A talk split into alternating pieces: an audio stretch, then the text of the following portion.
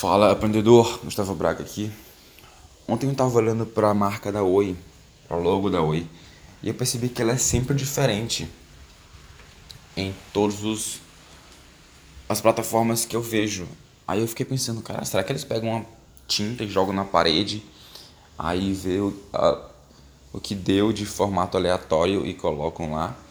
Ou será que é um software que ele gera uma, uma logo aleatória para para colocar numa certa placa, tipo, daria milhões, né, de combinações.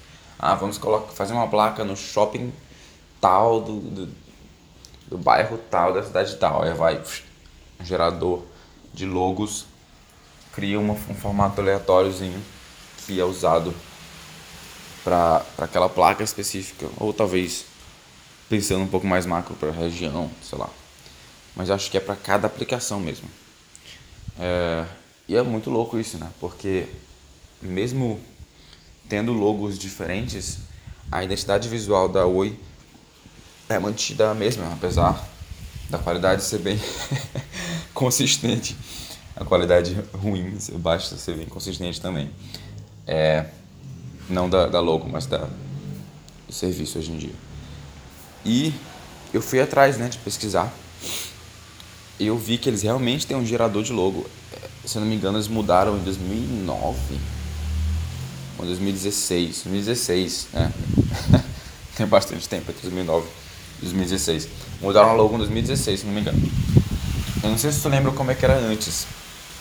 A logo da Oi antigamente eram é, nove, não, seis combinaçõezinhas e todas elas pareciam um, um balãozinho de fala de alguma forma tinha Oi no meio.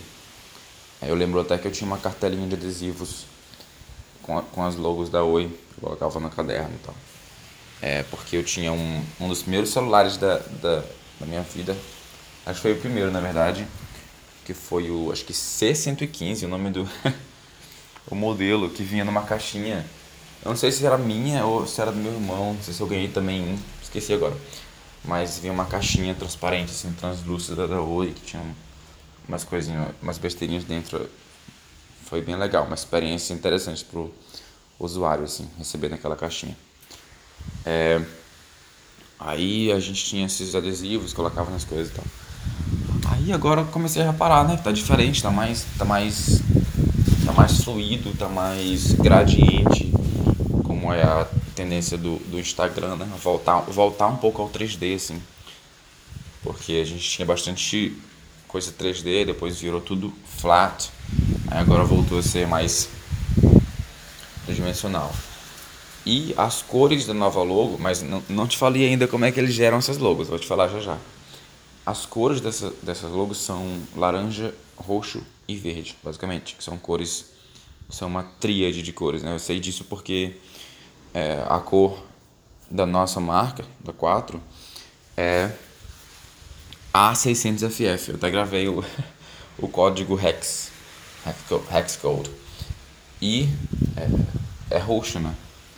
É um, roxo meio alegre, assim, meio lilás, bem legal.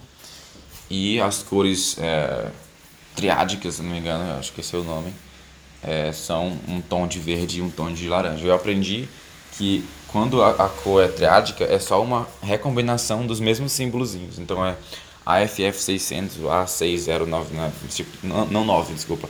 É só os mesmos, mesmos caracteres é, em outra sequência. E vamos lá, como é que a logo da Oi é gerada? Achei muito interessante. Ela é gerada a partir de um gerador de logos que é gerada por, pela voz do usuário. Ah, como assim, Gustavo? Quer dizer que toda vez que o cara compra um celular, recebe uma logo específica só para ele, deveria ser assim, porque isso é aplicável. Mas não é assim, é, é, uma, é um gerador que eles têm lá no computador deles que, que é gerado é, aleatoriamente a partir de um som. Então, tem um, um vídeo de lançamento da, da nova logo que eles demonstram isso. Tem vários diferentes sons do ambiente, como um cara surfando e, o som da água batendo, as pessoas correndo, é, entre, outro, entre outras coisas, e a logo vai mudando. Vai, sabe Não sei se tu já viu aqu aquela, aqueles vídeos de música eletrônica que tem uma bolinha no meio ou algo assim que vai se mexendo de acordo com a música, né? Ou aquele o Media Player Classic ou o Media Player né, do, do Windows que tem aqueles aquelas animações, né? Pra, pra música que tá ouvindo, tem fogo, tem umas barrazinhas verdes, uma coisa muito antiga isso ali, que vai se adaptando ao som que está ouvindo. Então, basicamente, isso que, que a logo da Oi faz. E, é, segundo um, um post de blog que eu li, isso tem um potencial muito grande de interação com o usuário, porque eles podem aplicar num, num evento, por exemplo. Olha que coisa linda. Olha se, se eles é, botam uma máquina lá e a pessoa fala oi ou fala o que ela quiser e, e é capturado a voz dela no formato de uma logo só para ela e aquela logo é impressa ou ela é impressa em 3D. Porra, que foda, cara, que legal.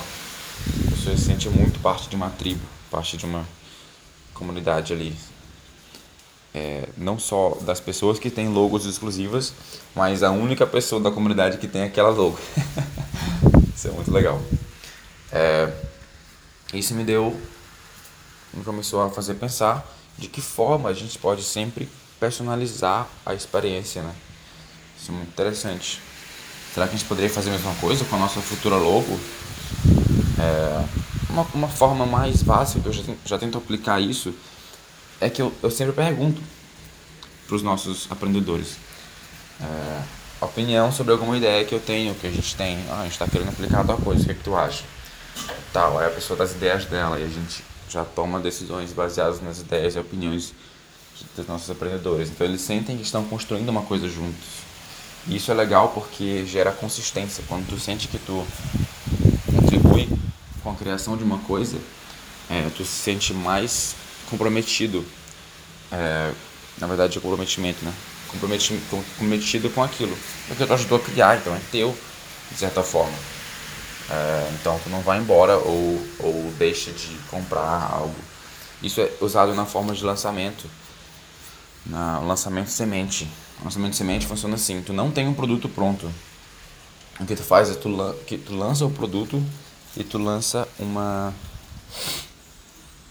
uma aula ao vivo e nessa aula ao vivo tu vai vender o curso que ainda vai ser criado. Tu vende o curso e depois tu cria. Bem interessante que tu tem a oportunidade de criar exatamente o que as pessoas querem aprender.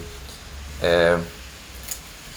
E antes dessa aula ao vivo, tu tem a oportunidade de enviar um formulário para a pessoa pedindo para ela responder uma pergunta. Quais são os dois maiores desafios que tu enfrenta com X, X, X, que é o teu nicho? Aí a pessoa vai responder. Muitas pessoas vão dizer uma frase só, outras pessoas vão dizer um, um texto inteiro. E daí tu vai moldar o teu, teu curso. E a pessoa vai tanto receber um curso que foi feito para ela, como receber um curso que foi feito por ela. Isso gera muito mais comprometimento. Então é isso aí. É só uma reflexão aqui sobre a logo da Oi sobre como ela é gerada. Recomendo que tu vá buscar. É, pesquisa, acho que pesquisa em inglês, vai estar em inglês o vídeo. New Oi Logo. Pronto, bem fácil. É, e reflexão também sobre como eu posso aplicar isso na 4. É, no nível mais básico a princípio, que é o de personalização e de fazer com que a pessoa sinta que é parte da comunidade que está criando uma coisa junta. Junta? Ou juntos? é isso aí. Seja aprendedor e até a próxima.